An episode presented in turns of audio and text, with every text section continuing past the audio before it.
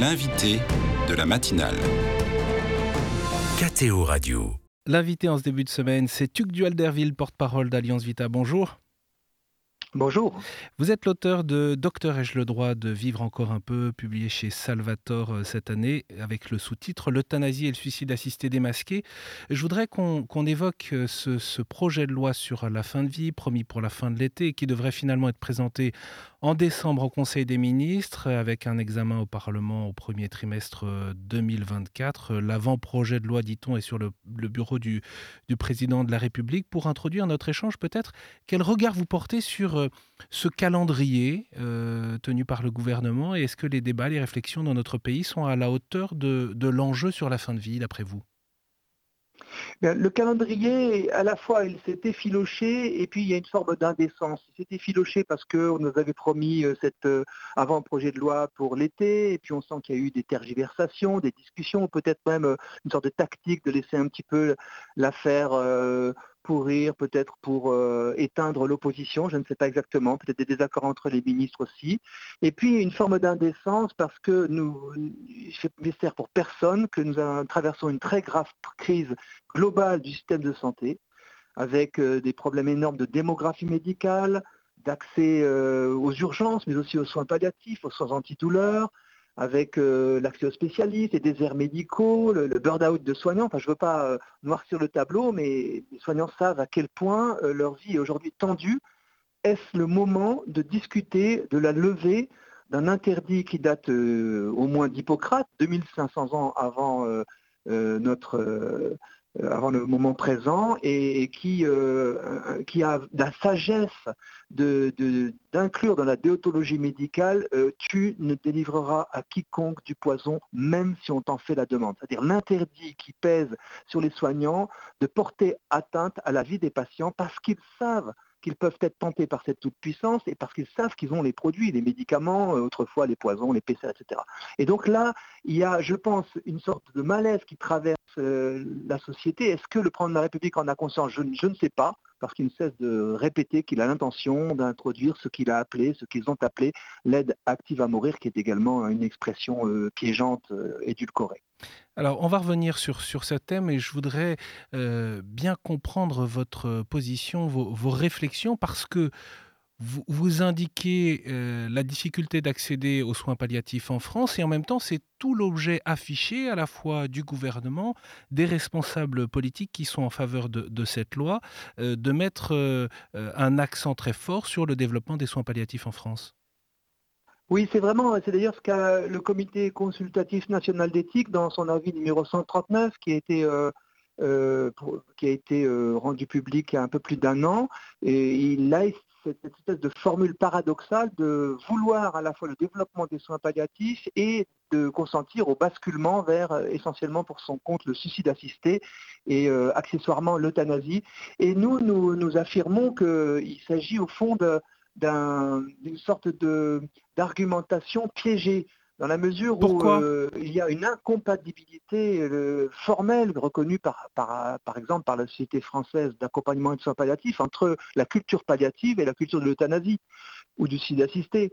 Dans le premier cas, on prend soin de la personne en reconnaissant sa pleine dignité jusqu'au terme naturel de sa vie, en la soulageant de ses souffrances euh, physiques, morales, en accompagnant ses proches. Donc là, il y a une vision qui reconnaît le caractère précieux de la vie d'une personne jusqu'à ses derniers moments. Et dans l'autre cas, on laisse entendre qu'il y a des vies qui ne vaudraient plus la peine d'être vécues, que des personnes sont trop dépendantes, trop souffrantes pour euh, encore être dignes de vivre.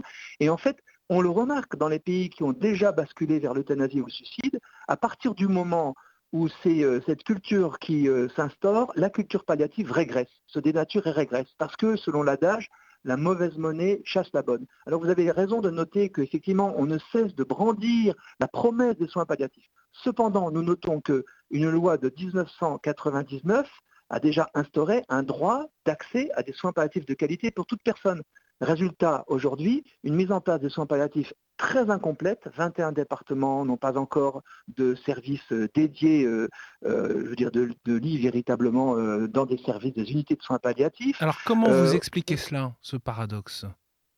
Et, le fait même que la loi soit pas appliquée, au fond? Il y a des raisons idéologiques, des raisons économiques? Je pense qu'il y a effectivement des raisons économiques qui nous font un peu trembler, parce qu'on euh, s'aperçoit qu'il est bien sûr plus facile économiquement de promouvoir l'euthanasie que de développer des soins palliatifs.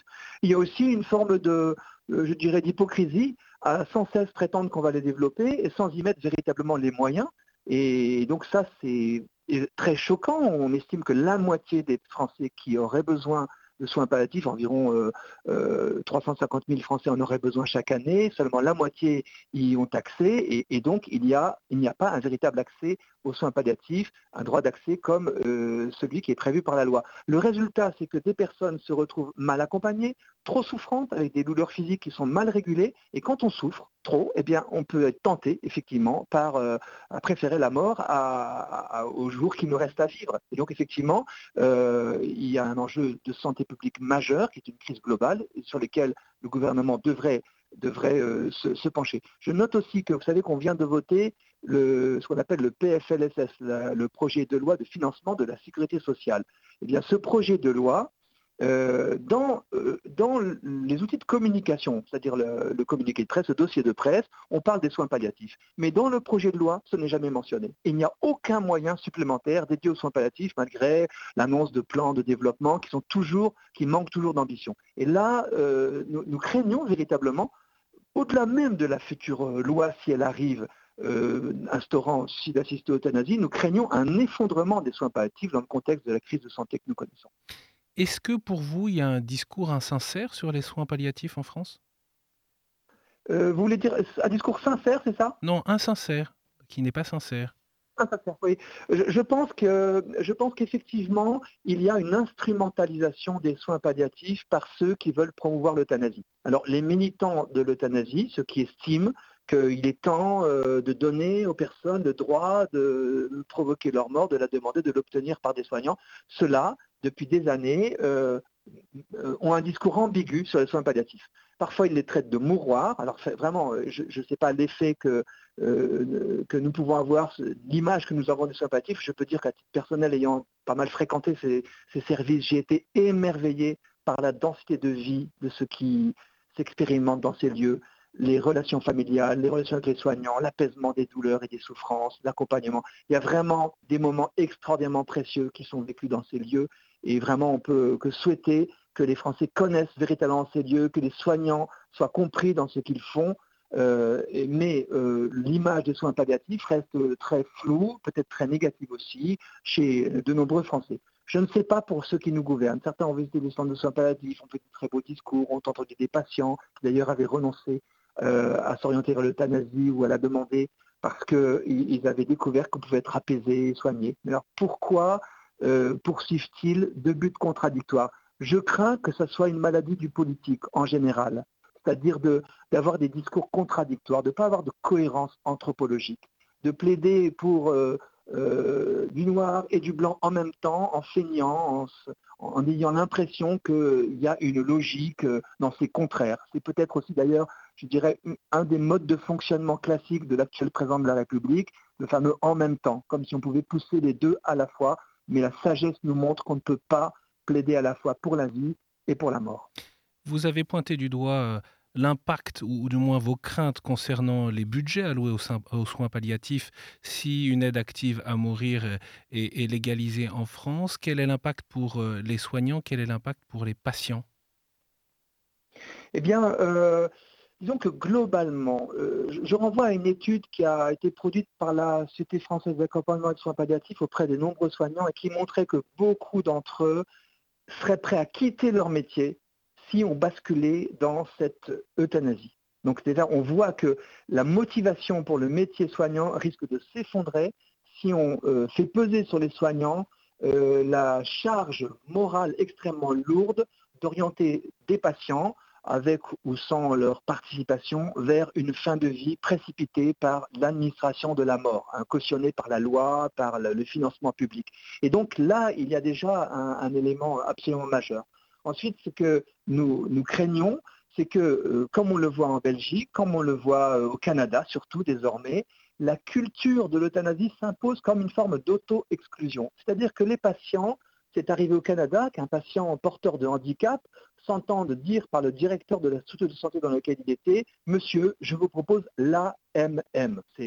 En sigle canadien, l'aide médicale à mourir. Le patient de dire je demande des soins appropriés, ah non mais je ne peux rien vous proposer d'autre que l'AMM. Au Canada, euh, des soins, centres de soins palliatifs ont dû fermer parce qu'ils ne voulaient pas qu'on pratique l'euthanasie dans leurs murs et, leurs subventions ont été coupées. En Belgique, depuis 2007, il n'y a pas eu d'augmentation du nombre de lits de soins palliatifs. Vous voyez, parce que, au fond, quand on s'oriente vers cette culture de je provoque la mort pour éviter des fins de vie longues ou difficiles, eh on n'accompagne plus ces fins de vie longues et difficiles, on ne les apaise plus, on ne forme plus aux, aux soins antidouleurs, etc. Il y a ce risque d'un effondrement de la qualité et également une confusion quant aux soins palliatifs. Leur définition devient floue. Hein, la sédation profonde et continue jusqu'au décès, qui est prodiguée légalement à titre exceptionnel en France, elle n'est pas euthanasique. La haute autorité de santé a bien prévu des critères, c'est en toute fin de vie, et puis ce n'est pas pour faire mourir la personne, mais pour l'apaiser, et puis elle meurt de sa mort naturelle. En Belgique, on ne sait plus très bien ce que cette sédation recouvre. Ça peut provoquer la mort, on surdose, etc. Et on mélange euthanasie et soins palliatifs. Et en même temps, ça rejoint un peu peut-être la confusion de, beaucoup euh, dans l'inquiétude, l'angoisse qu'ils peuvent avoir de, euh, de leurs derniers instants. Il y a ceux qui sont malades, il y a ceux qui ne le sont pas, mais qui pensent au moment où ils pourraient être malades ou dans des situations difficiles euh, au dernier moment de, leur vie. Cette confusion, elle est réelle, d'autant plus dans une on peut le dire, dans une euh, conception plutôt très, libérale aujourd'hui euh, euh, de, de, la vie et de la mort. Comment vos réflexions peuvent rejoindre ce, contexte culturel alors que vous inscrivez très à, contre-courant d'une certaine manière? C'est-à-dire que par rapport à l'idée que se font les gens, surtout les gens en bonne santé, de ces fins de vie, effectivement, c'est une position qui peut paraître à contre-courant mais par rapport à l'expérience que ces personnes, ces mêmes personnes peuvent avoir dans des situations de grave maladie, de grave dépendance ou de fin de vie, alors au contraire, on les rejoint complètement. C'est le grand paradoxe. La, France de la bonne santé, de l'individualisme, qui imagine qu'une vie vaut la peine d'être vécue lorsqu'on est en pleine capacité, évidemment, elle va basculer vers l'exclusion, euh, poussant vers la sortie des personnes qu'elle considéra comme trop âgées, trop dépendantes, trop malades.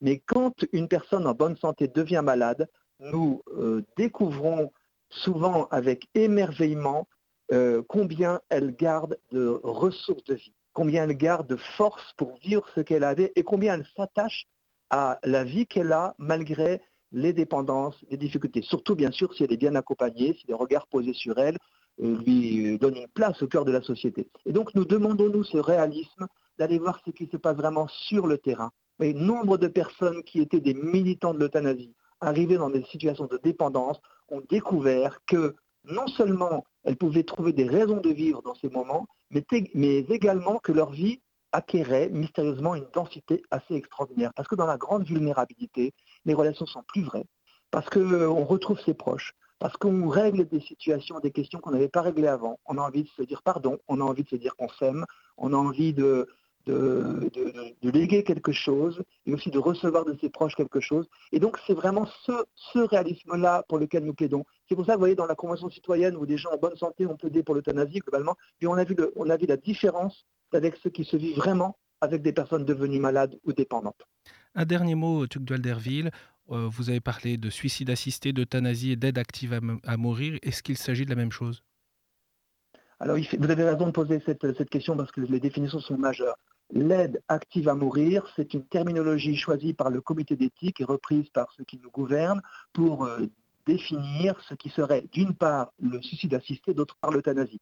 Le suicide assisté, c'est euh, une façon de provoquer la mort qui implique le patient lui-même, parce que même si on lui a donné un produit létal, ou si on a mis une perfusion, c'est lui qui va déclencher la perfusion, qui va absorber le produit. Et donc c'est lui qui a la capacité physique de au moins déclencher cette mort, même si euh, les soignants sont impliqués indirectement. Dans l'euthanasie, c'est une tierce personne qui va provoquer la mort. Et donc ça peut être fait pour des personnes qui l'ont demandé mais qui ne sont pas en capacité de le faire eux-mêmes, ou bien simplement qui préfèrent que ce soit des soignants qui le fassent ou des personnes qui le fassent. Ça peut aussi être prodigué à des personnes qui n'ont rien demandé. Voilà la différence. Alors le comité d'éthique euh, a bien pris soin, en, faisant la promotion du suicide assisté, de dire qu'en raison de l'égalité entre les citoyens, si on légalisait cette pratique, il faudrait aussi légaliser l'euthanasie pour que des personnes incapables de se provoquer eux-mêmes cette mort par suicide assisté puissent euh, y avoir accès par euthanasie. Et donc, au fond, c'est dans un même package. Mais comme vous l'avez, euh, comme on l'a laissé entendre, derrière la formule aide active à mourir, on a un piège sémantique parce qu'on a le mot aide qui n'est pas péjoratif. Voilà, on a actif et l'aide active à mourir, ça pourrait être à la rigueur les soins palliatifs, parce que c'est vraiment des soins actifs qui accompagnent la personne jusqu'à sa mort sans la provoquer. Et donc nous, nous allons continuer à utiliser les mots euthanasie et suicide en demandant que nous prévenions tout suicide de nos contemporains. personne ne mérite d'être exclu de cette prévention universelle du suicide qui est un élément essentiel de, la solidarité de la nation vis-à-vis des plus fragiles, des plus, en difficulté. Et plus une personne est en difficulté, et plus elle mérite qu'on l'accompagne pour prévenir ces passages à l'acte si dramatiques pour la personne elle-même, bien sûr, et pour tous ses proches et pour nous-mêmes. Merci Tugdual Derville d'avoir été avec nous ce matin. Je rappelle que vous êtes porte-parole d'Alliance Vita et auteur de ce livre Docteur, ai-je le droit de vivre encore un peu chez Salvatore? Merci.